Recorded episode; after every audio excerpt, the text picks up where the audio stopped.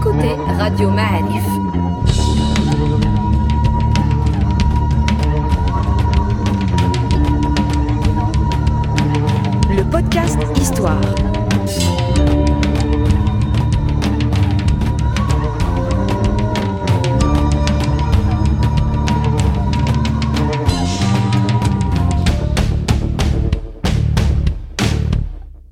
La saison 3 du podcast Histoire vous est offerte avec le soutien de Maroc Télécom. Bienvenue les amis dans un nouveau podcast Histoire de Radio Ma'alif. Nous sommes euh, très heureux aujourd'hui d'accueillir le professeur euh, Omar Lemripchi. bonjour professeur. Bonjour, bonjour. Comment ça va?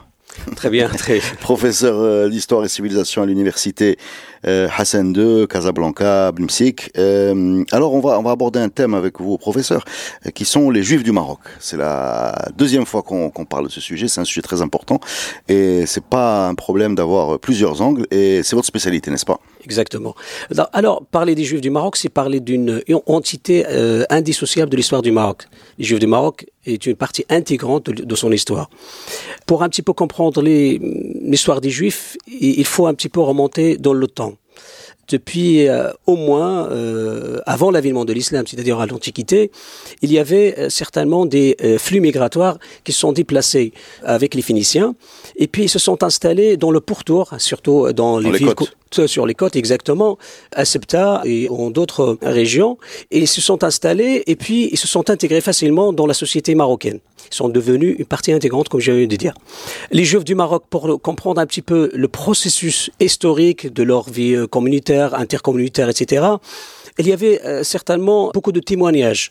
Le premier qui parle des Juifs, euh, à part, euh, bon, euh, le premier écrivain, euh, historien arabe et musulman, c'est Ibn Khaldoun. Ibn Khaldoun, dans ses études, il a parlé, euh, c'était le premier qui a mentionné les Juifs du Maroc à partir d'un processus qu'il appelait la judaïsation des Berbères et la berbérisation des Juifs. C'est-à-dire qu'il y avait dans quelques tribus berbères, comme euh, les euh, Nfzawa, comme les Jrawa, etc., des tribus où il y avait des individus, des Juifs en général, bon, des Marocains à l'époque. Le Maroc n'a- n'avait pas ce nom. Il avait, on parlait de le Maghreb al-Aqsa. Donc le Maghreb al-Aqsa, il y avait certainement des Juifs, des individus qui euh, professaient du judaïsme. Et dans son étude, je crois qu'on doit comprendre et assimiler parce que il constitue, je crois, les premiers éléments pour la compréhension du début de la présence juive au Maroc. Ben Khaldoun, mais c'est très tard. C'est Ibn Khaldoun, c'est oui, bien 14e sûr. siècle. C'est 15e, oui, 15e 15e siècle. mais quand même, quand même, Ibn Khaldoun, il a fait des études sur la constitution des tribus, des tribus euh, berbères. Il a mentionné cinq tribus, et puis il a dit que Jrawa, par exemple, et Nefzawa, il y avait parmi ses habitants, il y avait des Juifs ou des Marocains. Bon, Marocains, je, je- je le répète, c'est un terme entre parenthèses. Bon, des Marocains qui professaient du judaïsme. Alors pardon, Nefzawa, c'est pas en Tunisie? Oui, dans la région. Bon, c'est parce que il y avait des interpénétrations entre euh, les différentes régions. Donc, pa- parce que le Maghreb al-Aqsa, c'est difficile de déterminer ou de délimiter l'espace d'une manière assez stricte et, Précise. et précise.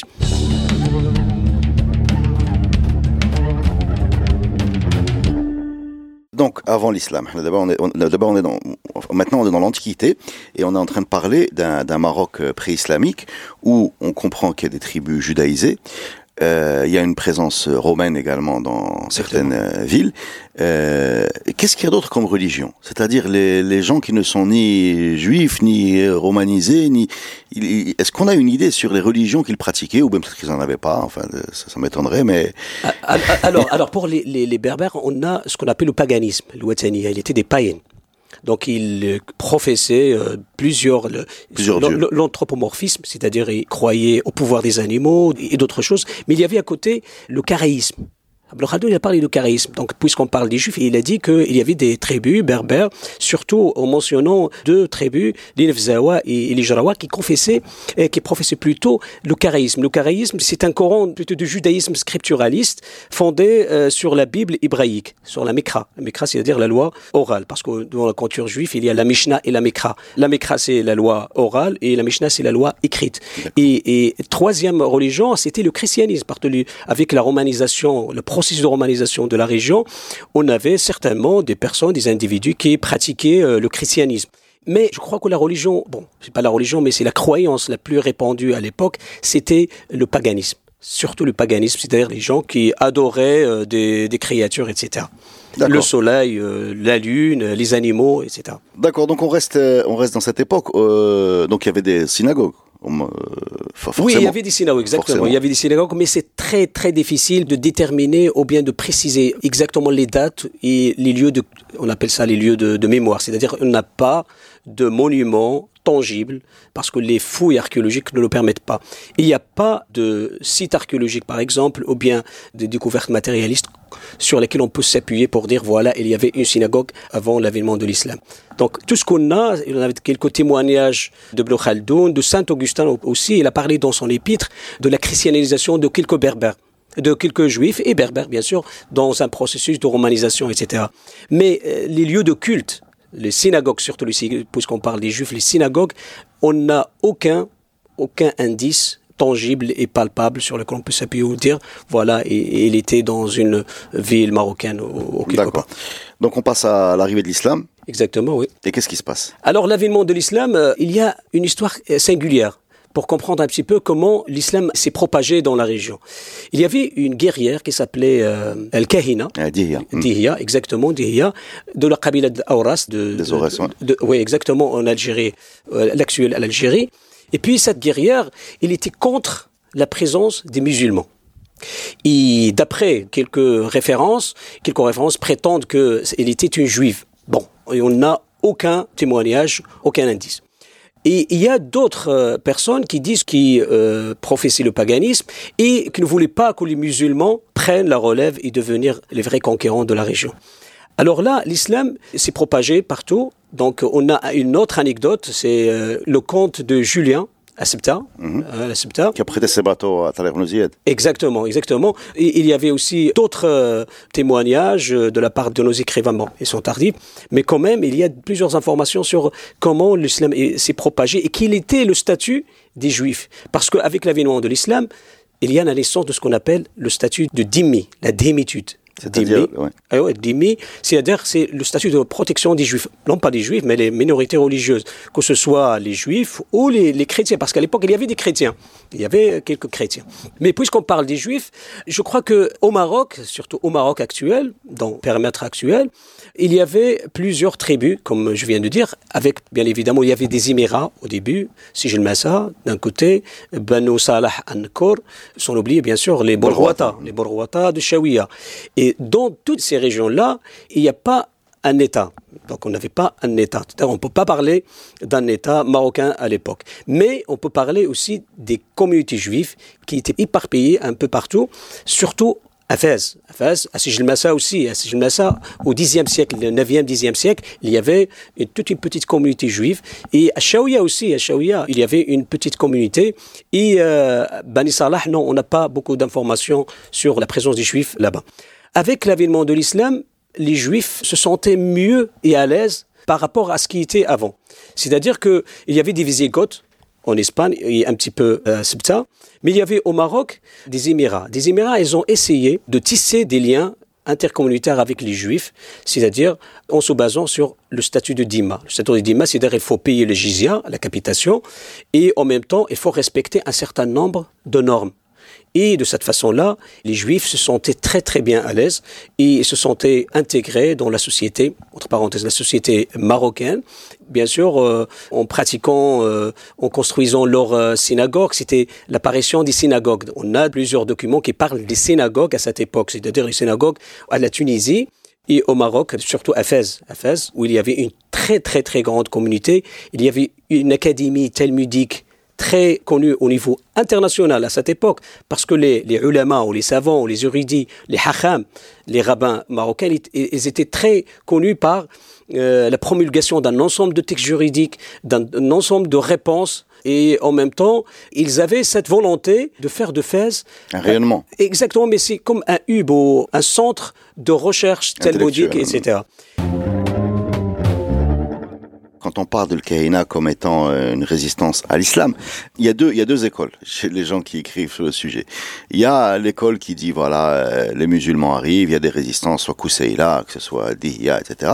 Et il y a une autre euh, famille de gens qui disent c'est pas forcément une résistance religieuse, c'est une ré- résistance à un empire omeyyade qui s'étend et donc une résistance entre un pouvoir entre guillemets qui vient de l'extérieur et un pouvoir local. Et donc on a une guerre normale de conquête, et pas forcément une guerre religieuse. Comment vous voyez les choses? C'est la première question. Les, deux, les deux, parce que d'abord, euh, la défaite des musulmans, c'est-à-dire le premier, le premier contact, la première affrontation entre les deux, entre Al-Qaïna et les, les, les, troupes euh, Omeyyades, il y avait une défaite. Donc il a chassé, il a tué Hassan Nu'man, il a chassé les Arabes, entre parenthèses, mais dans la deuxième tentative, ils ont réussi, ils ont tué Al-Qaïna. Ce qui répond à la deuxième question, quels étaient les résultats de cette conquête? Même le terme conquête, entre parenthèses, bien sûr, invasion, conquête, il faut un petit peu se méfier de ces notions, mais quand même, il faut, il faut le dire. El-Kahina, bien sûr, était une guerrière. Elle représentait son peuple. Il était une personne qui voulait à tout prix débattre ou bien affronter, euh, guerroyer et en même temps préserver son peuple de euh, l'invasion euh, musulmane. Mais dire qu'il était une guerre de religion, c'est un petit peu difficile de. C'est une guerre de pouvoir. C'est une guerre de pouvoir, bien sûr, c'est une guerre de pouvoir. Je crois que moi, je choisis guerre de pouvoir au lieu de guerre de religion. Exactement. Il y avait un choc, c'est vrai, il y avait un choc entre les deux parce qu'il y avait deux cultures différentes, il y avait deux religions différentes, il y avait deux langues, deux lieux différents, etc. Donc la relation dominant-dominée, c'est une relation, je crois, qui est omniprésente dans toute euh. Ouais. La deuxième question que j'ai, c'est sur euh, le statut de dhimmi. Le statut de dhimmi on arabe, mais on, l'écrit la démitude parfois parce qu'il ah, est. Alors, c'est-à-dire, ils payent des impôts. Puis la jizya, exactement. Pour la protection. Pour leur protection. Pour leur protection. Euh, ils ne payent que la jizya. C'est-à-dire le musulman, qu'est-ce qu'il paye en fait? C'est ça, c'est ça ma question. C'est-à-dire entre un contribuable euh, musulman et un contribuable juif, est-ce que la jizya, elle se rajoute à l'impôt musulman ou elle le remplace? C'est ça ma question le statut de Dimma, il était dicté par le pacte de Omar. Omar parce que quand il est arrivé au pouvoir, le calife, on parle de le calife, exactement, le calife, quand il est arrivé au pouvoir, il a remarqué qu'il y a plusieurs juifs, plusieurs chrétiens, etc. Alors, dans une politique de cohabitation, de bon voisinage et de coexistence, il a pensé à créer, à la lumière des autres instructions islamiques, de créer un pacte qui s'appelle un pacte de Omar. Pacte de Omar, c'est-à-dire que un juif, on prend l'exemple des juifs, euh, un juif comme minorité, les juifs, ils ont le droit de vivre paisiblement et en paix, ils sont protégés par les musulmans, ils ont le droit de faire tout ce qu'ils veulent, à condition qu'ils payent la jizya, c'est-à-dire la capitation, et en même temps, ils ont le droit, bien sûr, de porter plainte contre n'importe quelle infraction, mais ils doivent se distinguer par un habit, ils n'ont pas le droit de porter des armes, et d'ailleurs, ils ont le droit de ne pas participer à la guerre. C'est-à-dire, ils étaient préservés de toutes sortes de problèmes relatifs euh, avec la guerre. Et il y a troisième chose, si on fait la comparaison avec la capitation et la zakat, parce que les musulmans ils doivent payer zakat, et faire la comparaison, c'est-à-dire, je crois qu'il n'y avait pas beaucoup de différence. Sauf que, sauf que ce, la jizya a été manipulée ultérieurement, soit par des Émirats, soit par des personnes, des représentants de politiques, des qaïds, des bachas. Après, il y avait certainement, ils ont alourdi des impôts allant jusqu'à vraiment la moitié de ce qu'ils possèdent, toute la communauté, par exemple, Afaz, Amknas, etc. Mais au nom de l'islam, de ce que dicte l'islam, le pacte de Omar dit texto que les juifs ou bien les chrétiens, toute minorité religieuse qui vit dans le territoire qui appartient aux musulmans, il doit payer l'impôt, mais en contrepartie, il y a la paix il y a la protection et ils sont exempts de toutes sortes de participation à la guerre, euh, etc. Et vous savez, il y avait un très grand problème euh, dans l'histoire, il faut un petit peu, il y avait des gens qui payaient de l'argent pour ne pas participer à la guerre. Et les Juifs, ils étaient donc euh, exempts de cette. D'accord. C'était un grand, je crois, c'était un grand droit et qui est, je crois, singulier pour les Juifs. Et on n'a pas pour les juifs, mais bien sûr pour les chrétiens. Troisième question, ils sont exclus des métiers de la guerre, donc ils ne portent pas d'armes. Qu'en est-il pour la propriété? Est-ce qu'un juif, dans cette époque-là, peut acheter ce qu'il veut? Je pense en particulier à propriété agricole, terrain, ou à ce qu'il est tenu à un certain quartier, ou s'il a envie d'acheter 5 hectares euh, chez Ouya, est-ce qu'il peut... C'était difficile, c'était difficile pour un juif d'avoir euh, une propriété franchement dit. Donc on peut, par exemple, dans des cas, euh, à part l'élite, il y avait une élite plutocratique qui travaillaient au nom du roi, du sultan, etc. Et ils possédaient vraiment des propriétés. Mais l'individu, le juif qui était, euh, qui faisait partie d'une strate un petit peu pauvre ou bien Hmm, populaire. hein. populaire, etc., il n'avait pas ce droit. Et même pour construire une synagogue, il faut demander une autorisation. C'était vraiment un combat entre les juristes musulmans, le fuqaha. Par exemple, Ahmed, euh, non pas Ahmed, c'est Touet, Touet. Touet, c'est une, c'est une ville marocaine. Euh, toujours, elle était marocaine. Mais après l'occupation euh, de l'Algérie, elle est devenue une partie du territoire euh, algérien. Donc, à Touet, par exemple, il y avait un certain euh, Marili, le Marili, les fatwas de Marili sont connus. Il a dit, il a promulgué une fatwa, ou bien fatwa, euh, disant qu'il ne faut pas construire les synagogues sur un territoire musulman et que toute synagogue doit être détruite si ne respecte pas les lois musulmanes, c'est-à-dire qu'il est prohibé, qu'il est interdit de construire une synagogue. C'est quand vraiment- cette œuvre, toi? C'était 15e, 15e siècle, 15e siècle, Donc, donc, 15e, euh, 6e. Donc il interdit les synagogues, tout simplement. L'interdit des synagogues, et d'ailleurs, euh, le Wesh il a parlé de ça dans ses fatwas. Il a parlé de cette euh, demande des Juifs demandant au sultan de leur permettre de construire des synagogues, mais il y avait certainement une doctrine un petit peu rigoriste qui ne veut pas que les Juifs aient beaucoup de privilèges, etc. Parce que il y avait certainement une rivalité entre les musulmans et les Juifs. Parce que les Juifs, comme vous le savez, ils étaient détenteurs du commerce, euh, surtout extérieur. Parce qu'il ne faut pas oublier qu'avec l'avènement de l'islam, les musulmans, il y avait une doctrine ou bien des fatwas qui partagent l'Europe ou le monde Dar al-Kofr et Dar al-Islam.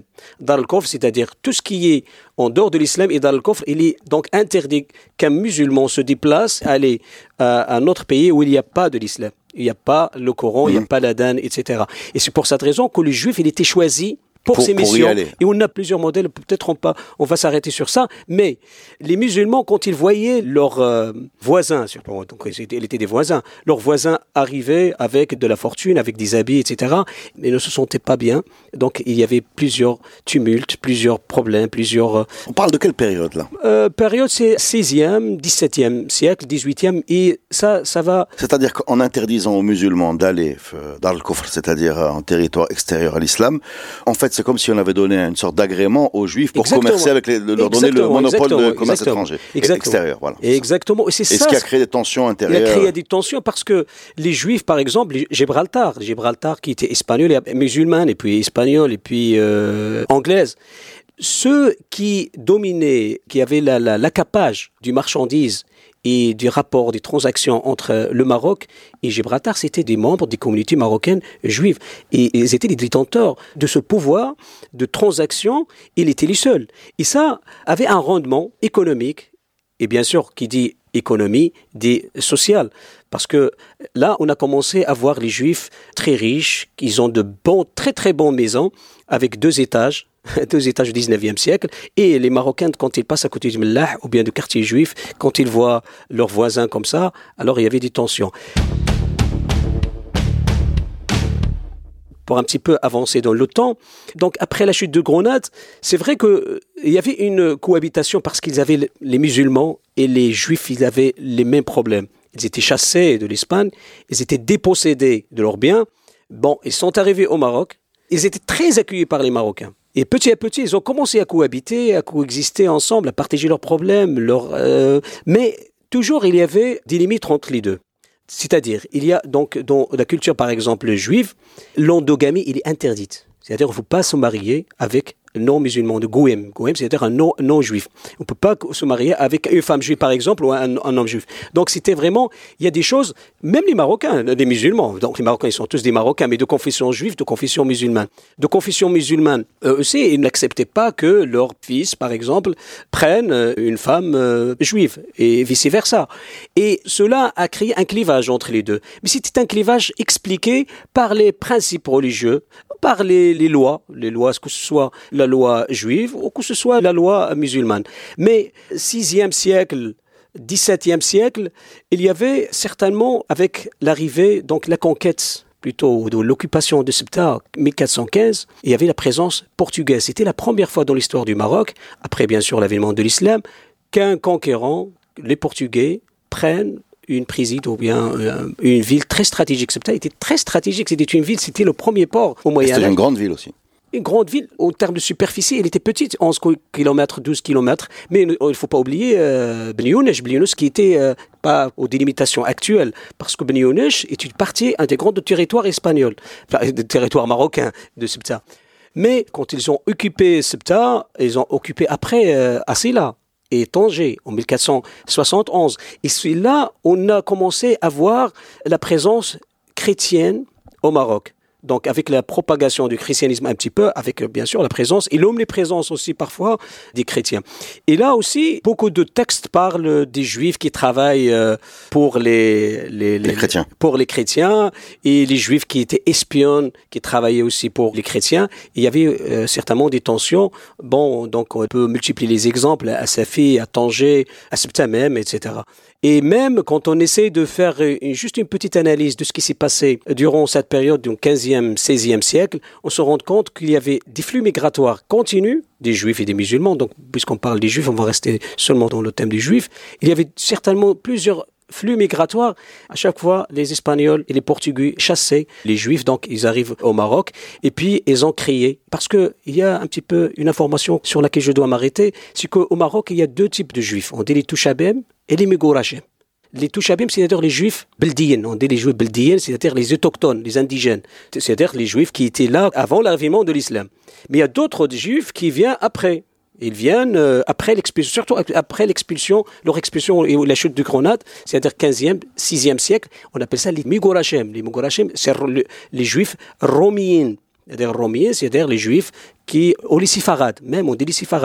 Ou parfois on dit les Maranos, los Maranos. Le Marano, mais c'est une insulte. Marano, c'est le porc, c'est le sanglier c'est un animal. Donc on disait que. D'accord. Euh, donc, donc les juifs, euh, de, les, juifs euh, originaux, enfin anciens, autochtones, oui. autochtones, et les juifs qui arrivent chassés par la Reconquista, par la prise de Septa, etc.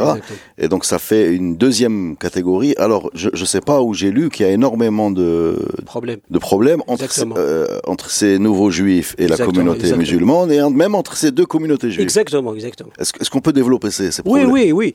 Parce que d'abord, même la structure mentale et intellectuelle des juifs chassés d'Espagne, les séfarades, elle est différente de celle des juifs autochtones. Parce que les juifs autochtones, ils vivaient dans les montagnes. Il y en a les uns qui habitaient des villes qui dansent sur la mer, ou les villes côtières, mais ces juifs, ils étaient un petit peu, non pas développés, ils étaient un petit peu... Euh, Ruraux, quoi. Euh, ruraux et non pas instruits au point de dire voilà qu'ils sont vraiment très développés dans leur mode de vie, dans leur mode de pensée, etc. Alors ceux qui ont été expulsés d'Espagne, ils sont arrivés au Maroc, c'est vrai, ils étaient éparpillés partout dans Afès, surtout euh, Rabat, euh, Tétouan aussi, Tétouan, parce que avec l'expulsion, il y a une chose sur laquelle je dois m'arrêter aussi, lorsqu'ils ont chassé les Espagnols ou les, chrétiens, ils ont chassé les musulmans, les Juifs, on a vu l'apparition de nouvelles villes. Chaouen. Euh, Tétouan, etc. Donc ces villes, ils sont devenues des villes qui voulaient à tout prix revenir à l'Andalousie. C'est-à-dire ils voulaient récupérer leurs biens, etc. Donc c'est la course, c'est la piraterie, c'est c'est toutes sortes de violences qu'on peut imaginer, mais ils avaient quand même, historiquement parlant, ils avaient quand même raison parce qu'ils étaient chassés d'une manière un petit peu euh, brutale. brutale et épouvantable même. Par exemple, il y a des témoignages juifs qui disent que à Grenade, par exemple, ils ont tué plus de 150 dans une seule euh, journée. Et ça euh, nous montre combien euh, il y avait de violence vis-à-vis des juifs et vis-à-vis aussi des musulmans.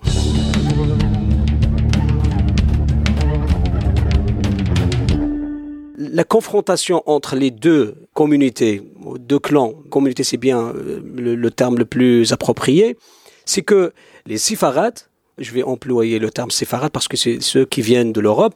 Donc les séfarades, ils sont venus au Maroc, c'est vrai, ils avaient cette euh, intention de vivre à la manière dont ils vivaient en Europe, en Espagne. Mais ils étaient affrontés avec un esprit euh, d'abord méticuleux, parce que les juifs du Maroc, les autochtones, ils étaient extrêmement rigoureux sur la religion. Rigoureux et orthodoxes parce qu'il y avait plusieurs euh, sectes religieux. Il ne faut pas oublier ça. Les Juifs ne sont pas sur le même plan de confession, ni sur le même plan de pratique religieuse. Et il y avait, par exemple, dabiha, euh, comme le fait d'égorger les moutons, etc. Et il y avait des contentieux même allant jusqu'aux tribunaux pour euh, demander des droits de la part des Mogorachem ou de la part des Touchabem. Et ça a créé des tensions au niveau interne. Et les relations communautaires, elles s'empoisonnent petit à petit. Pourquoi? Parce que même, il y a même des takanot, on appelle ça des takanot. Les takanot, c'est-à-dire les, les fatawa al-yahoudiya. Les takanot et les responsables. Les responsables et takanot, fatawa al-fardiyya, al collective ou individuelle.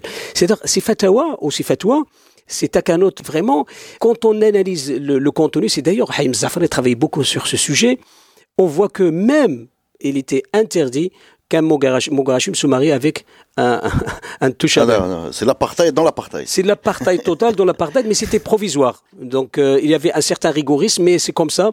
Les Juifs ont pu et ils ont su comment euh, se débarrasser de ce genre de pratique un petit peu euh, rigoriste et un petit peu orthodoxe. D'accord. Mais il y, a également un phénomène d'arrivée de beaucoup de, de ces juifs séfarades dans les arcanes du pouvoir. Euh, on trouve, euh, je pense, dès les Saadiens et les Alaouites, euh, on, trouve des, conseillers de confession juive, séfarades, qui intègrent le, pouvoir marocain. C'est vrai, c'est un phénomène un petit peu particulier parce que les Marocains de confession juive, ils avaient toujours des potentialités de devenir vraiment les représentants, parfois même des Marocains. C'est-à-dire que ce soit sur le plan économique, surtout diplomatique. Dans le domaine de la diplomatie, les Juifs, ils ont joué un rôle prépondérant surtout avec les Pays-Bas, avec euh, l'Angleterre, avec euh, l'Espagne, Portugal, etc. Mais euh, pour remonter un petit peu dans le temps, je crois que le premier souverain musulman, musulman, qui a vraiment demandé l'aide aux Juifs et qui a vraiment confié des missions, disons des missions diplomatiques, diplomatiques et même économiques, c'était le calife Abdurrahman III troisième calife Abdelrahman III en Andalousie, à Cordoue surtout, vers le Xe siècle. Il a chargé, euh, par exemple, Hasday ben Shaprot, ben et Samuel ben Negrila après, et euh, un membre de famille Joseph ben Negrila. Ils étaient les détenteurs d'un grand nombre de décisions, même, allant même dans les, les grandes décisions de l'État. Euh, à cette époque. Sur les, les Mérinides, les Mérinides, on a Haroun ben Battash, Haroun Battash qui était un conseiller du sultan euh, Abdelhaq al-Marini. Et c'était une des causes, parce qu'il était tué, et le, le, sultan et le juif, le conseiller, il était tué parce que les musulmans de Fès n'ont pas accepté qu'un juif euh, prendre cette, cette, relève et devenir vraiment euh, quelqu'un qui est très proche de... de... Et à l'époque saadienne, pour passer un petit peu très rapide, l'époque saadienne, c'est-à-dire 6e, 17e siècle, on a plusieurs noms qui se répètent. On a à l'époque de Abdullah al-Ghalb, ou d'Ahmed al-Mansour, par exemple, Jacob Roti. Jacob Roti, c'est quelqu'un qui est très important parce que d'abord, il est issu d'une famille séfarade, il est venu au Maroc et il a contribué à acheter beaucoup de cargaisons d'armes et beaucoup de choses de poudre, c'est surtout la poudre. Et aussi, on a une autre figure emblématique, c'est à l'époque de Moulay Zidane, c'est Samuel Palache. Samuel Palache, le grand Samuel Palas. Samuel Palas, c'est un aventurier, c'est un pirate même, et c'est quelqu'un qui a vraiment, il a créé des problèmes un peu partout. Les relations, même les tensions entre le Maroc et les provinces unies, c'était la Hollande, l'ancienne Hollande, il a créé des tensions entre le monarque marocain et euh, le monarque euh, hollandais. Samuel Palas, c'était toute une famille qui travaillait dans deux domaines, la diplomatie et la piraterie. Euh, non, la piraterie, c'est le seul, c'était des Samuel Palache. Même, il a, il a vraiment, il a piraté vraiment des, des navires, des, des, des, vraiment. Donc la, diplomatie et le commerce. La diplomatie et, et commerce, c'était des négociants de grands talents. il y avait aussi Samuel Palache et Joseph Palache et David Palache. Ils travaillaient dans la rédemption, dans la libération des captifs, euh, dans l'achat, les transactions, etc. Mais il était très, très, très, c'est une famille très, très intelligente. Il a su à sa manière comment créer des liens entre le Maroc et l'Europe.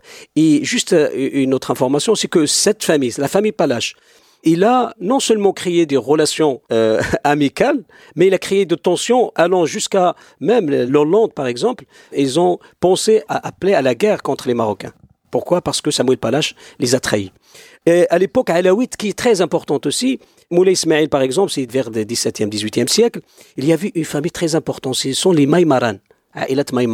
Et d'ailleurs, il y a des écrits qui disent que c'est grâce à la famille Maïmaran que Moulay Ismail est devenu euh, monarque. Bon, ça c'est écrit, hein, ça c'est écrit, surtout ce- dans le livre de Nicole Sarfati, il a écrit ça. Donc euh, les Maïmaran, il y avait Joseph Maïmaran et euh, Abraham Maïmaran. Ils étaient aussi euh, non seulement des négociants, mais aussi ils étaient dépêchés. Ils étaient dépêchés par le sultan pour résoudre des problèmes, que ce soit avec les, les juifs qui habitaient à Gibraltar, parce qu'à cette époque, plusieurs juifs et musulmans, ils se sont déplacés et sont allés jusqu'à euh, Gibraltar, parce qu'il y avait une politique des Anglais à vraiment euh, rendre Gibraltar une ville côtière avec une grande fascination, etc. Et il y a le Toledano aussi, à l'époque de Moulay Ismail. Je ne peux que mentionner Joseph, euh, et Moès, ce sont les trois qui sont d'une grande importance. Et il y a la famille Ben Attar. Et ça, il faut s'arrêter sur cette personnalité ou ce personnage aussi ce protagoniste qui a marqué sa, son temps. Parce que Ben Attar, c'est grâce à lui qu'il y avait plusieurs conventions, plusieurs relations avec surtout l'Angleterre. Il était spécialisé dans les relations. Attends, à l'époque de Moulay Ismail. D'accord, Oui, exactement. Vers, vers- en vers- la fin de l'époque de Moulay Ismail, parce que Moulay Ismail est, est mort en Ouais, il est resté 1727. longtemps. 27, exactement. Donc c'était quoi Une sorte d'ambassadeur euh, qui fait. Euh, envoyé, c'est un ambassadeur et envoyé, exactement. Le terme diplomatie n'existait pas. Donc, la diplomatie, c'est un, un terme euh, récemment créé vers euh, le 19e siècle. Il était nommé ambassadeur et envoyé parfois. Safir. Safir, exemple, ambassadeur.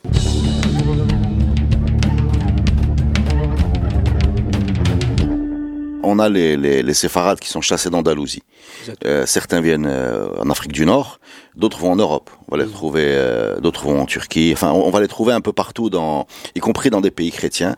Et j'ai lu quelque part, je vous demande la confirmation, que le fait qu'ils aient comme ça euh, été éparpillés géographiquement a permis de créer un réseau Exactement. euh, qui a facilité justement le commerce dont on parle, les échanges financiers, euh, les échanges diplomatiques, parce que ben on va trouver des gens de la même famille ou village ou quartier dans des pays très distants qui peuvent communiquer, se déplacer, etc. C'est ce qui s'est passé. Exactement. Et c'est d'ailleurs c'est la thèse de Jean-Louis Miège, le Maroc et l'Europe. Il a écrit euh, sa thèse de doctorat pour l'obtention du doctorat.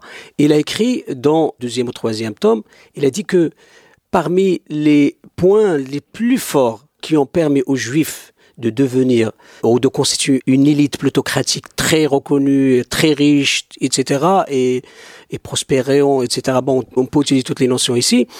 Euh, Parmi les raisons, c'était d'abord les réseaux avec leurs coreligionnaires. C'est-à-dire, un juif, quand on s'y déplace, par exemple, en Hollande, il y avait plusieurs communautés juives formées par des Mégorachim aussi et des Touchabem, la même chose, mais euh, formées par des séfarades.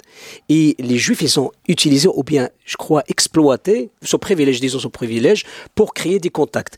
Et ils facilitaient la tâche aux Juifs du Maroc en termes d'espionnage, en termes de cargaison, en termes d'échange de captifs, de rédemption, etc. Et peut-être que cette caractéristique de relationnel, du côté relationnel entre les Juifs du Maroc et les, Juifs séfarades qui étaient éparpillés un peu partout, comme vous l'avez- dit, il y a à l'époque de Sidi Mohamed Abdallah, Sidi Mohamed Abdallah, surtout avec euh, Sombel, avec Samuel Sombel, c'est celui qui a constitué l'élite de ce qu'on appelle Tijar Sultan. Tijar Sultan et Mogador, déjà, il était construite pour qu'il devienne une surface. C'est parce que c'était le premier port euh, sur le, front atlantique pour un petit peu donner au Maroc ce privilège d'un pays pacifique et en même temps un pays très fort. C'est-à-dire qui peut un petit peu euh, tisser des relations économiques avec le reste du monde. Alors on nous a dit dans un podcast sur euh, Souala, puisqu'on parle de Mogador, donc Souala, que c'était la, la ville juive par, par, excellence. par excellence, avec peut-être 50%, nous a avancé même le prix de, de la 40, moitié. entre 40, 40 et 50% Voilà, donc quasiment la moitié de la population euh, juive, euh, dont, dont certains tellement euh, prospères et des Mhm. vraies bourgeoisies euh, commerciales, ou bien, comment dire, euh, exactement commerciales, euh, qu'ils envoyaient leurs chemises se faire euh, repasser en Angleterre. Oui, oui. Ça, ça démontre à quel point ils avaient des relations avec leurs coreligionnaires et avec, parce que ce ne sont pas les Juifs du Maroc qui étaient des détenteurs du pouvoir, disons, du pouvoir économique et commercial dans leur pays. C'était aussi les Juifs éparpillés dans le monde. C'est-à-dire les Juifs en Angleterre, ils étaient aussi des détenteurs. Et c'est- c'est eux qui avaient le pouvoir de prendre des décisions décisives au nom des Juifs et au nom de l'État, de l'État de l'Angleterre. Et je crois que c'est un exploit et les Juifs, ils ont su comment accumuler des points, comme on dit, et comment un petit peu travailler sur ce, ce point, c'est-à-dire de créer cette, ce côté relationnel.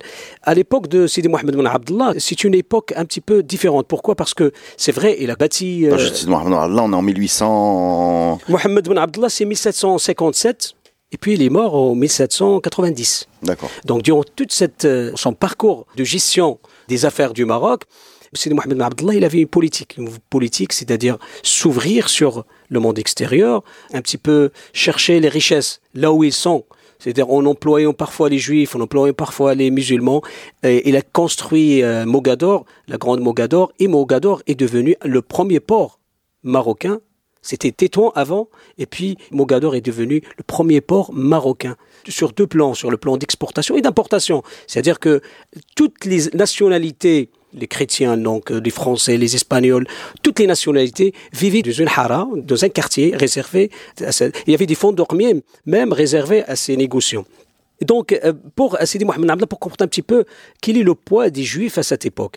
Il y avait Samuel Sambal, on a parlé de Samuel Sambal. Samuel Sambal, c'était un négociant, c'était un diplomate, c'était un, pas un diplomate, donc le terme diplomate, je l'utilise avec réserve, mais un ambassadeur, un envoyé, et il était toujours dépêché par le roi, le monarque plutôt, le sultan, parce que le roi, non, on ne peut pas utiliser le terme roi. Le roi, c'est le 20e siècle. C'est le 20e siècle. Donc, le monarque, on peut utiliser le monarque, mais c'est un petit peu. Sultan. Euh, oui, on peut. C'est le sultan, c'est le terme le plus approprié. Donc, il y avait Samuel Sombal, il y avait Msaoud ben Ziki, il y avait aussi euh, Mardoukhaï Shregi. C'est quelqu'un de très important. Il est très, très, très connu, mais d'ailleurs, il était assassiné vers euh, la fin de sa vie. Il y avait les frères Cordozo frère Gortoso, il avait des relations étroites avec euh, surtout les négociants euh, espagnols, portugais et anglais. Et puis, il a su quand même euh, importer plusieurs produits. Vous savez que le thé, le café et plusieurs produits, ils étaient introduits au Maroc grâce aux Juifs. Parce que les Juifs, ils avaient cette intention de moderniser le Maroc et d'apporter plus de valeur à, leur pays. Ils étaient toujours attachés à leur pays, les Marocains de confession juive. Et toujours. Mais il y avait une rupture dans cette progression ce développement des Juifs, avec bien sûr euh, l'avènement de Moulay euh, Yazid. Moulay Yazid. Moulay Yazid, exactement. Moulay Yazid. Il y a une cassure. Il y a une cassure, une fracture, une, euh, quelque chose de très très mauvais dans l'histoire des Juifs du Maroc. Est-ce qu'on peut raconter pourquoi Moulay Yazid a introduit cette fracture avec la communauté juive? En, quoi elle a consisté déjà? Est-ce qu'il y a eu des décisions concrètes? Est-ce qu'il Exactement, oui. Alors, les Juifs appellent Moulay Yazid Caligula. D'accord. Et il y a un terme qui m'échappe, un terme juif, je ne le rappelle pas très bien, mais c'est une expression utilisée par les juifs pour un petit peu, pas insulter, mais quand même pour dire que Moulay Yazid était vraiment un mauvais sultan pour eux. Moulay Yazid, il avait des problèmes avec son père, avec sa famille. Il s'est réfugié à Jbel Moulay Abslam. Mhm. Vous savez, Bnéaros, c'est montagne Moulay Abslam. Donc, quand son père est mort, il a pris le chemin, et puis il est arrivé à Tétouan, il a saccagé le, la Khodiria, il a tué pas mal de juifs, il a chassé pas mal de juifs, et c'était vraiment le premier, les juifs l'appellent ça le, pogrom. Oui, le premier. C'est difficile de dire qu'il s'agit d'un pogrom parce que le pogrom n'intéresse que les juifs. Alors que, attention, le sultan, il a tué et les juifs et les musulmans. Mais pourquoi? Pourquoi? Parce qu'il voulait se venger. Il y avait une compétition, euh, une rivalité entre les monarques toujours. C'est naturel peut-être si naturel, peut-être que c'est pas naturel, mais quand même, c'est l'histoire, c'est comme ça. on, ne peut pas réécrire, l'histoire. Donc, il a voulu à tout prix décrocher le trône et devenir sultan. Mais il avait des ennemis. Les ennemis, c'était ceux qui étaient à côté de son père. Il était légitime et logique que les gens vont avoir l'allégeance envers celui qui gouverne. Alors là, il y avait quelques juifs, surtout les juifs, quelques négociants juifs, diplomates juifs, etc., qui allant contre le courant, c'est-à-dire qu'elle était contre Moulay Yazid. Et Moulay Yazid, quand elle a pris le pouvoir, il a dit, voilà, la première des choses, il faut se venger, il faut tuer ceux qui étaient contre moi. Il a saccagé le, le de Tétouan. Il a brûlé même l'ancien mellah de Tétouan. Parce que Tétouan, il avait deux mellahs, il a brûlé l'ancien mellah. Mais encore aujourd'hui, la communauté juive marocaine a, le souvenir de Moulay Yazid. C'est encore un nom qu'il qu'il sorte comme étant... Alors que nous, par exemple... non, pas Milik Hassid, on appelle ça Milik Hassid, c'est-à-dire le mauvais sultan. Hmm. Parce que lui, il avait une politique. Il avait une politique que le sultan est faible et qu'il ne gouverne pas très bien et que les choses ne marchent pas très bien et que la meilleure façon de détrôner le sultan, et de prendre le pouvoir. Bon, il y avait euh, un clivage, on peut l'expliquer autrement, mais en général, c'est chacun sa, sa, logique. Donc la logique de Moulay Yazid, je crois que c'est une mauvaise logique qui n'est pas appuyée sur des convictions, sur tout ce qui est positif pour le Maroc à l'époque. Parce que le Maroc, il était très pauvre à l'époque. Il y avait des disettes, des famines, il y avait des moments de pandémie, d'épidémie, et même la sécheresse problèmes climatologiques, problèmes économiques, problèmes démographiques. C'était vraiment une désarticulation du pouvoir même. Même le, sultan, il avait des problèmes vers la fin de sa vie. Euh, Mohamed il avait beaucoup de problèmes avec euh, l'économie, avec même avec ses juifs.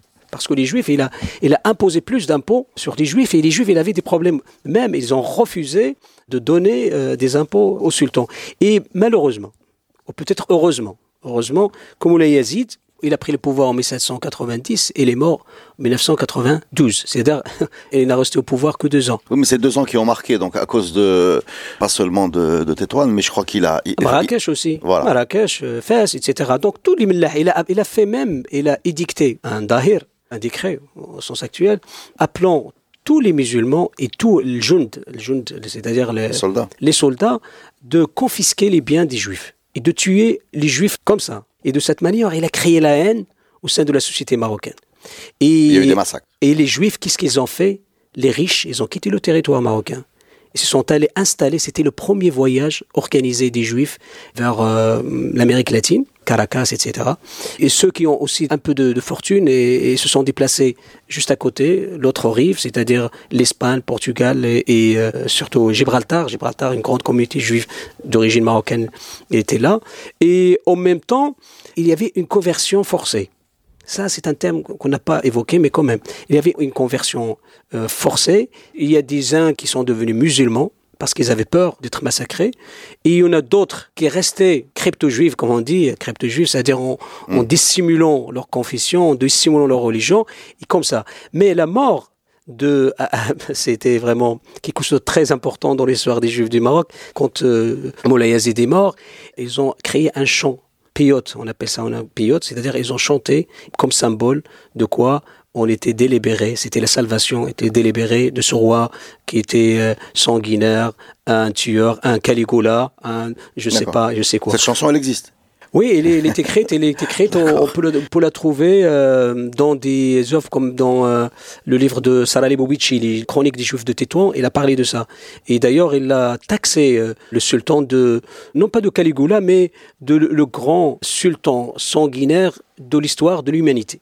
C'est comme ça. C'est une exagération, mais c'est quand même parce que si on fait le calcul, logiquement, deux ans, il a tué beaucoup de juifs, mais pour être honnête, et avoir un, un, petit peu une probité intellectuelle, il faut dire une chose. Il a tué et les juifs et les musulmans.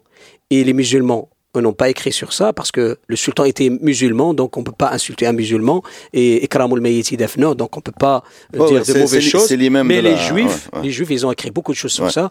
Mais, mais cela dit, on n'entend pas beaucoup parler de Moulay Yazid. Donc on n'a pas parce gardé. Que deux ans, deux ans. Oui, deux mais ans, même, euh, il n'a pas laissé une trace euh, positive, quoi.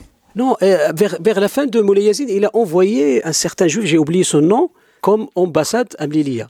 Mlilia était occupé par les Espagnols. Il a envoyé un, j'ai oublié, Sananès, je crois, Sananès. Il a envoyé ce monsieur, et les gens, même les historiens, et ils posent la question, mais pourquoi et comment le choix de ce juif alors que ce sultan est taxé de judéophobie? Le terme utilisé ouais, terme moderne ouais. terme moderne mais quand même quand même comment il a changé L'optique. Euh, L'optique, exactement. Comment Moulay Yazid, sanguinaire, euh, brutal, agressif, etc., il a choisi un juif pour représenter son État auprès de ses ennemis. Alors après cette court passage Moulay Yazid avec un gros impact, je crois que les, les rapports vont un petit peu changer. Euh, on a parlé de cassure. On a un peu l'impression quand on lit la littérature que la peur s'est installée. Voilà, on va avoir une, une autre, une autre, un autre type de rapport, un rapport dominant-dominé avec une, une, logique de protection. Euh. Je veux dire qu'après Moulay Yazid, donc on, on, bascule dans un autre type de rapport. On a l'impression que la... avec Moulay Slimane. Voilà, voilà. On a avec Moulay Slimane, donc Moulay Slimane, c'est bon après la mort de Moulay Yazid 1792, c'était tout un changement radical dans le côté relationnel, relation intercommunautaire. C'est-à-dire que le sultan, quand il est arrivé au pouvoir, la première des choses, c'est qu'il a édicté une loi, un décret de construire les millahs. C'était les, les derniers. C'est Moulay Slimane. Moulay Slimane, exactement. Et là, il a promulgué cette loi appelant tous les, les représentants politiques au niveau régional, provincial, au sens actuel, de donner, et il a imposé même il a dit il faut construire les millahs. Donc on a vu euh, dans l'histoire la construction de trois, trois ou quatre millahs à l'époque, quatre je crois. Donc celui de Tétouan, celui de Salah et de Rabat. Qui avait brûlé son Oui, train. oui, c'est ça la récompense. C'est-à-dire que si euh, Moulay Yazid a brûlé le Mlah, Moi, je le construis. je le construis, et c'est sont parmi des explications, parce qu'on ne sait pas qui sont les motifs de la construction euh, ou la création des, des Mlah au Maroc. Il y a plusieurs explications, plusieurs justifications. Explications religieuses qu'il faut euh, un petit peu laisser les Juifs pratiquer leur euh, religion euh, loin des musulmans. Euh, explications, justifications économiques, c'est que les Juifs ils sont des détenteurs de commerce, et- donc il faut avoir des lieux à part entière pour eux. Et explications euh, démographiques, les Juifs, il y a eu une augmentation accrue des Juifs, donc au niveau de la population, donc on doit avoir une zone réservée uniquement. Mais il y a une autre explication. Explication politique. Politique, c'est ça. Et, et moi, j'ai écrit ça dans mon livre. J'ai écrit qu'il y a une, une autre explication, l'explication politique. C'est-à-dire que, oui, euh, Moulay Yazid, il a, il a brûlé le Mlah, il a tué les Juifs, il a massacré pas mal de personnes. Mais moi, en tant que sultan du Maroc, et pour.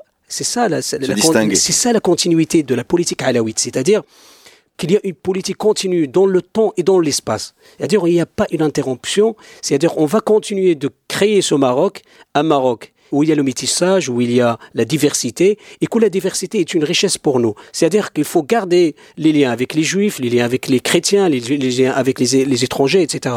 Et c'est de cette politique on a vu la création des trois mlahs et d'autres politiques. C'est quoi- Ils sont où les trois Mlah le nouveau Mlah, parce que à Tétouan, par exemple, à Tétouan, il y avait l'ancien Mlah qui était, comme je viens de le dire, elle était brûlée, saccagée par euh, Moulay Yazid. Mais le, le deuxième, il était construit, euh, il était à l'époque Ash'ash, qui était le gouverneur de la région. Il a demandé, il y a le texte, il est écrit en espagnol malheureusement, l'original il est perdu, mais moi j'ai trouvé le texte en espagnol et je l'ai traduit. Il a demandé de construire, de réserver donc euh, territoire. Vous savez, c'était un territoire, c'est C'est le cœur. c'est le cœur de la ville, c'était à côté du palais, des représentants de, de politique du sultan, et en même temps, et, et s'étend sur une, un territoire très euh, vaste, sur, je crois, 5 hectares. À l'époque, 5 hectares à l'époque, c'est une ville dans la ville. C'est pour cette raison qu'on dit le Mlah de Tétouan, que c'est comme une, un État à part entière, si vous voulez dire. Alors, les choses ont changé, c'est vrai. Moulay Slimane, il avait une politique pacifique. euh, il appelle à la tolérance, à la coexistence, euh, au, bon voisinage, etc. Je veux justement parler d'un personnage aussi emblématique dans l'histoire du Maroc. Surtout, c'est un juif. C'est Mir Maknin. Maknin. D'ailleurs, euh, on a beaucoup de livres actuellement qui parlent de, de cette personnalité. C'est Maknin c'était vraiment le sombal, deuxième sombal, deuxième palache, parce qu'il y a trois figures ou quatre figures emblématiques dans l'histoire du Maroc. Il y a sombal, palache, Maknin et Ben Attar. Ce sont les quatre qui ont contribué à la construction du Maroc. Bon, au niveau extérieur, surtout au niveau extérieur, mais au niveau, au niveau aussi intérieur.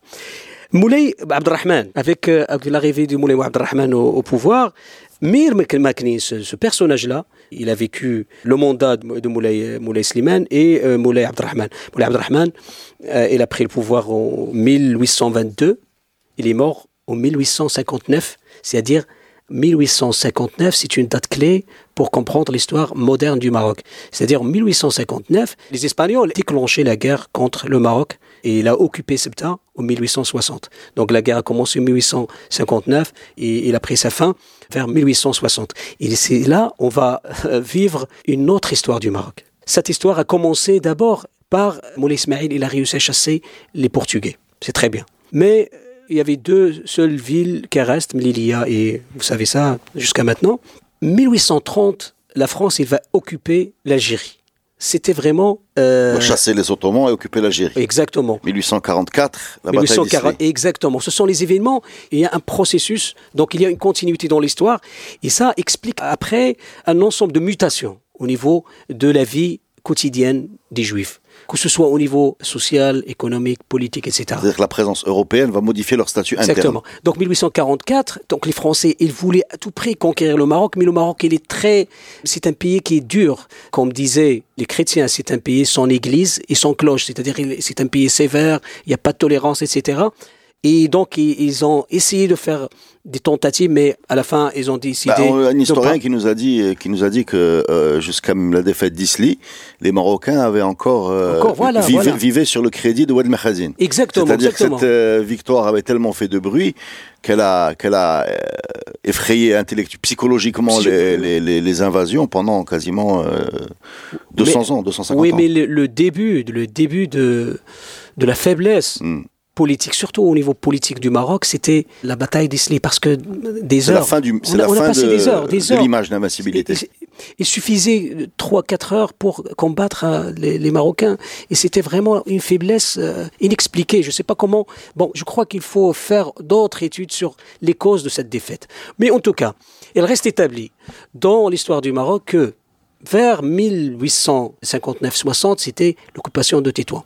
Et durant ces deux années... Par les Espagnols. Par les Espagnols, exactement. Mais les Espagnols, ils ont su comment exploiter la défaite du Maroc, parce que Moulay Abdelrahman, il est mort en 1859, donc 1850, il est un vide, Qu'est-ce qu'on va faire? On va occuper Tétouan en utilisant comme prétexte l'attaque des Réfins, parce que les Réfins, ils ont attaqué quelques navires euh, espagnols. c'était plutôt un prétexte. C'est-à-dire qu'à l'époque, le Maroc payait de l'impôt de guerre aux Français, les Espagnols voulaient des impôts aussi, donc euh, on va trouver... Et, d'ailleurs, d'ailleurs, les, les, Espagnols, ils avaient une crise monétaire et une crise financière vraiment très épouvantable.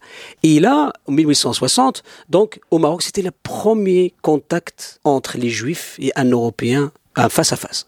C'est-à-dire, ils habitaient au la, la, résidence des troupes espagnoles était à côté du Mullah. Ce qui va changer le statut des Juifs. Voilà. Donc euh, la politique des Espagnols, ils ne voulaient pas quitter le Maroc. Ils voulaient se propager, un petit peu prendre plus de terrain, etc. Mais vers la fin, il y avait quand même un accord entre les deux pays. Mais pour les Juifs, pour les Juifs, ce qui nous intéresse dans ce sujet, c'est que les Juifs, ils ont su comment travailler avec les Espagnols pour leur profit. C'est-à-dire qu'on veut un petit peu un statut de naturalisation de citoyens. Parce qu'en 1840, vous savez, après l'occupation de l'Algérie par les Français, les Juifs, ils ont demandé la citoyenneté française. Mais sa citoyenneté n'était décernée que vers 1870. 1870, c'est ce qu'on appelle le fameux décret de Crémio. Décret de Crémio, c'est-à-dire ils ont donné la citoyenneté après la naturalisation pour les Juifs. Les Juifs, ils, ont, ils sont devenus... En Algérie, on parle d'Algérie. En Algérie. C'est-à-dire que les Français... les, rumeurs, les rumeurs, les ah, rumeurs, arrivent. Les, rumeurs arrivent. Et les, Juifs de Tétouan, surtout, surtout les Juifs, ils sont à proximité de Gibraltar. Ils avaient des relations de négociation avec les Juifs de Gibraltar. Et les Juifs de Gibraltar étaient les fournisseurs des Juifs de Tétouan et de l'Algérie. Et c'est de cette manière qu'ils ont tissé des relations un petit peu en cachette, bien sûr, mais dont l'intérêt de euh, tirer profit. C'est-à-dire, comment on peut tirer profit C'est-à-dire de prendre un petit peu quelques points pour créer un petit peu quelques places dans les rouages de la société marocaine. La première des choses, c'est de chercher la nationalité, mais ils ont échoué. Mais une des choses les plus importantes, c'est que durant la présence des Espagnols à Tétouan, ils ont créé ce qu'on appelle la Junta Mixta en espagnol, c'est-à-dire c'est une sorte de d'assemblée. D'assemblée exactement mixte entre les juifs et les Maroc à pied égal, donc 10-10. Et donc, ils sont devenus, les Juifs, ils sont devenus partie intégrante dans la gestion de la ville de Tétouan. De la chose locale, comme on dit actuellement. Mm. La chose locale, c'est la gestion de tout ce qui leur intéresse, de tout ce qui euh, l'entoure. Donc, on a, on a, mais je ne sais pas dire, enfin, on a une, une assemblée locale qui a 50% juive, à 50%, musulmans. musulmans. Voilà, c'est ça. Et, euh, et d'ailleurs, les musulmans, ils n'ont pas accepté que les chrétiens soit leurs voisins. Donc ils ont la, majorité, ils ont quitté le Tétouan et sont installés euh, à Larache, euh, Chaouen et d'autres villes. Ah, ah c'est des musulmans qui, ont, quitté Tétouan. Il y avait un vide quand même. Il y avait un vide. Donc le vide, ce vide était. Ça c'est pendant les deux ans d'occupation espagnole. Deux ans exactement. Abir, Abir c'était un, un, musulman, c'était le représentant de la minorité musulmane. C'est un changement de rôle. Ouais, un Vous voyez C'est une inversion des, ouais, des, rapports de force. Exactement. Sarah Libovici, dans son livre, c'est un, un, très beau livre. Donc, d'ailleurs, on est en train de traduire cet ouvrage en arabe. C'est écrit en français. Sarah Libovici, il a écrit pas mal de choses en utilisant des chroniques, c'est-à-dire en s'appuyant sur le document espagnol, français, anglais, etc. Et il a fait un travail extraordinaire sur ces deux années, sur l'occupation. Après, les musulmans se sentaient un petit peu mal à l'aise parce que vexés par les décisions des Espagnols et des Juifs, parce que les Juifs ils sont devenus des décideurs et mm. des acteurs de la chose locale. Et les tensions, elles ont commencé petit à petit piano piano comme on dit. Et après, avec la sortie de après l'accord entre le Maroc et les Espagnols, les, Espagnols quittent Tétouan, quittent Tétouan, et, puis les Juifs ils sont restés là. Voilà, livrés. Et, il y avait des problèmes qui touchaient toute la société parce qu'il y avait des malentendus, des vexations, des, violences aussi, des, violences, aussi, oui, des violences. C'est-à-dire que pendant deux ans, enfin, il, y avait l'idée de leur euh, de leur rendre un peu leur euh, monnaie.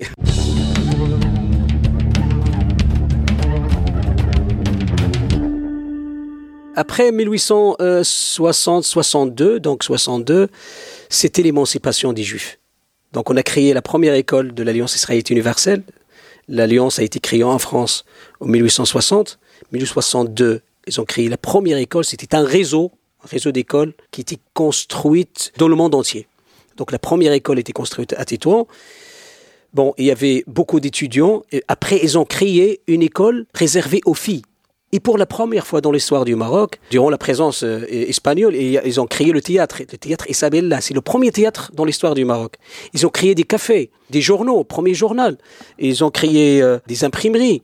C'était vraiment un choc civilisationnel, une rupture avec le passé, et les Juifs, ils ont quand même essayé d'user de leur pouvoir, bon, pouvoir en tant que partie intégrante dans l'Assemblée la, hein. mixte, et en même temps de leur relation avec leurs corps religionnaires dans le monde entier. Ils ont commencé à publier des journaux en français, en espagnol, en arabe parfois, surtout à Tanger. Ils ont créé pour la première fois, c'est très important, on ne parle pas de ça, et c'est d'ailleurs un sujet qui est vraiment très très important, ils ont créé la première banque dans l'histoire du Maroc à Tanger. C'était vers 1860. Imaginez que en 1860, on construit une banque au Maroc, c'est-à-dire en utilisant l'usure, vous savez, l'usure riba.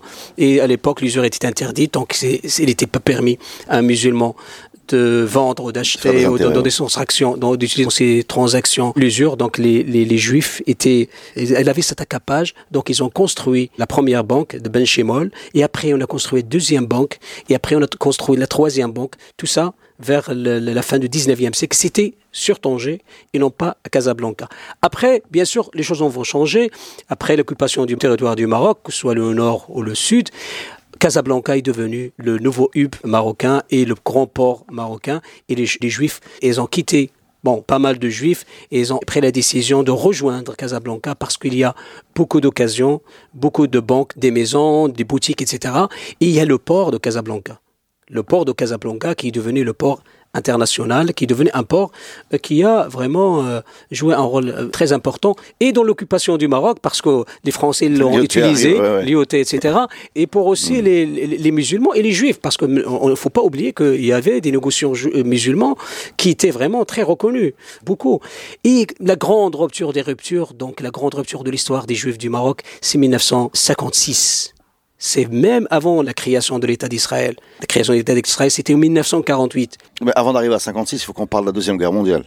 Il faut, il faut qu'on parle de la France vichiste, c'est-à-dire qui se mm. soumet à l'autorité de, des nazis, qui persécute les juifs. Et il faut qu'on parle de, de ce qui se passe au Maroc au même moment, c'est-à-dire euh, à ce moment-là. Donc, est-ce que on a une autorité qui est vichiste le résident euh, est vichiste, et il y a la, la fameuse, euh, la fameuse histoire de quel est le sort des Marocains juifs dans le territoire marocain par rapport aux Français juifs dans le territoire français.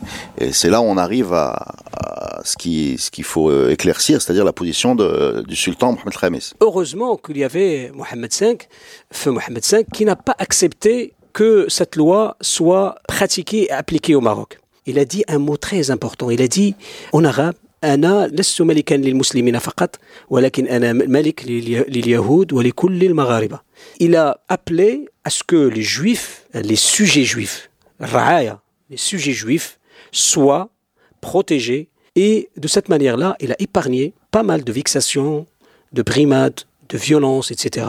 Et d'ailleurs, les juifs appellent Mohammed V le tzadiq de tzadiq, c'est-à-dire le, le saint des saints. C'est-à-dire parce qu'il a, vraiment il a épargné les juifs des massacres.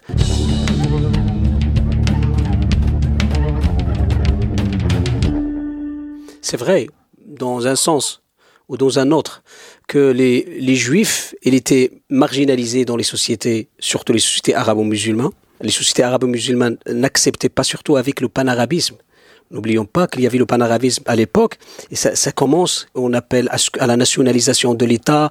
L'État doit être arabe, doit être musulman, et qu'on ne doit pas accepter d'autres. Il, il, doit avoir une seule, un seul État, un État unique et national. Et ce nationalisme, ce panarabisme est véhiculé par des penseurs, par des résistants, surtout de résistants. Il ça avait des répercussions dans la, rédaction de la constitution, la première constitution du Maroc, où il y avait, il n'y avait pas la composante juive dans la constitution. Par contre, en 2011, bah, maintenant, en 2011, heureusement qu'il est, qu'il est, constitutionnalisé. Mais il faut revenir parce que c'était une grande erreur. Les Juifs Donc la première constitution, le Maroc est un pays et, musulman. À 100%. 100%. D'accord. Et c'est pour cette raison que parmi des raisons que plusieurs Juifs, ils ont pris la décision de quitter le Maroc. Parce qu'ils se sont trouvés face à un État qui n'accepte pas la différence. Non, pas n'accepte pas. Il accepte les musulmans, mais en tant euh, les, juifs. Mais elle accepte les juifs en tant que marocains, mais sans les intégrer dans la prise de, décision. Et Mohamed V, Hassan, surtout Hassan II, il a essayé de rectifier cette erreur en appelant à ce que dans la constitution de premier gouvernement marocain, après l'indépendance, c'est d'appeler un juif marocain d'être le ministre de, de la Santé. Il a été. Il a été, dans un temps.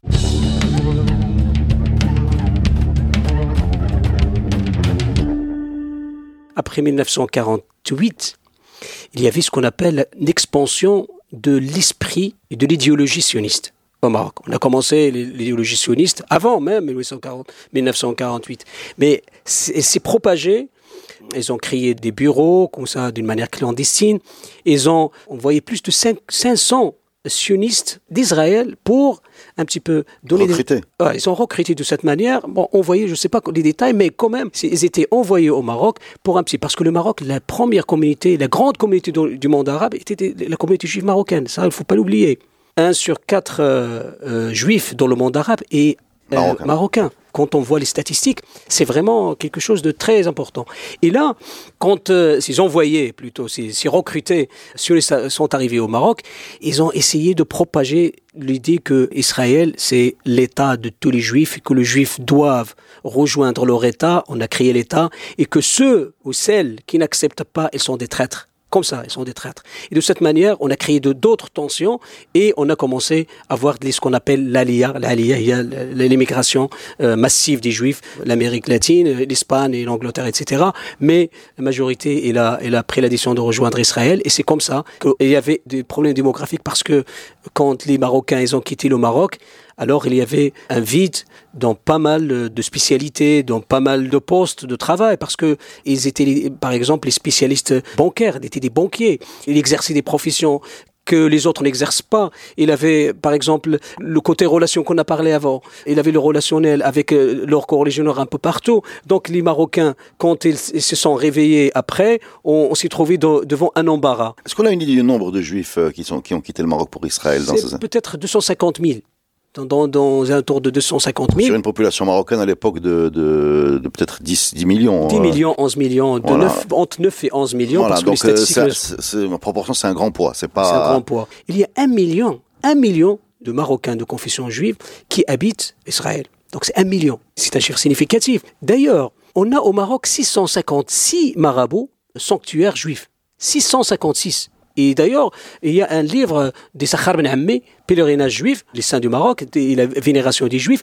Il y a 650 hum, si euh, marabout, ou bien pas marabout, pas marabout, c'est pour les musulmans, mais sanctuaire, c'est-à-dire. Il y en a, euh, alors les plus connus, je sais pas, il y en a un qui est près de Ben Ahmed, je crois. Euh, le plus connu, il y a trois qui sont très très très connus au niveau international. Le premier c'est Awezen. Le deuxième, c'est à Tétouan. Et le troisième, c'est Aouriwer à Stad. C'est celui-là que Exactement, exactement. C'est Aouriwer, c'est Moulin Dad. Moulin Dad, d'ailleurs, j'ai écrit un, un article sur. Et Dad, c'est quelqu'un qu'on ne sait pas son origine, mais quand même, il est vénéré par les juifs, il était vénéré par les musulmans. Je ne sais pas comment expliquer ça anthropologiquement parlant. C'est-à-dire, c'est très, c'est très, c'est très difficile. C'est, ce sont C'est presque des apories. Exactement. C'est comme des apories. Parce que si vous prenez l'exemple, un saint, Tzadiq, on dit un tzadiq en hébreu, c'est le tzadiq, ce sont les tzadiq en général, c'est le mot exact, on ne peut pas utiliser un saint, etc. Bon, c'est un tzadiq. Il y a plus de 35 saints euh, tzadiq marocains qui sont vénérés et par les juifs et, par, les musulmans. Et c'est vraiment, c'est un phénomène. On a, des- on a des exceptionnel. noms de ces 35 Oui, euh, oui, parmi oui, les oui, plus oui. connus, non? Oui, euh, ils sont beaucoup, mais je crois par exemple Lalla Jamila à Tanger, à, Tanger, à Ouriwer. D'ailleurs, euh, j'ai oublié son nom, Ishaq Belwalid à Tétouan. Ishaq Belwalid, c'est lui qui était euh, derrière l'encouragement de la communauté juive de Tétouan de créer la, la- la première école de l'Alliance israélite. Ah, donc il est récent. Donc c'est, Il est euh, récent, vers le 19e siècle, est. Et d'ailleurs, il a, il, il a- il- son synagogue, il, il était euh, bien soigné. Pour conclure euh, là-dessus, donc dire que ce phénomène de euh, vénération des saints, c'est exceptionnel au Maroc, et c'est ce qui explique ce lien et ces liens qui existent encore et qui existeraient peut-être euh, entre les Marocains de confession juive et les Marocains de confession musulmane. Merci beaucoup, professeur Omar. C'était passionnant. J'invite euh, les auditeurs à aller lancer, si le sujet les, intéresse, à aller euh, lancer euh, un autre podcast qui a été réalisé avec euh, M. Albert Sasson sur la communauté juive et qui, lui, se concentre euh, plus sur le XXe siècle, sur l'histoire des tensions, les tensions qui ont suivi en particulier l'intifada en Palestine, comment la communauté juive du Maroc qui est a- a subi les, les répercussions de ces troubles dans les territoires occupés. Il raconte ça très bien euh, avec son témoignage, y compris familial, et ça vient parfaitement compléter ce qu'on vient d'entendre aujourd'hui, qui remontait beaucoup, euh, beaucoup plus loin dans l'histoire. Merci beaucoup. C'était Merci à super. vous. Voilà, Merci. Merci.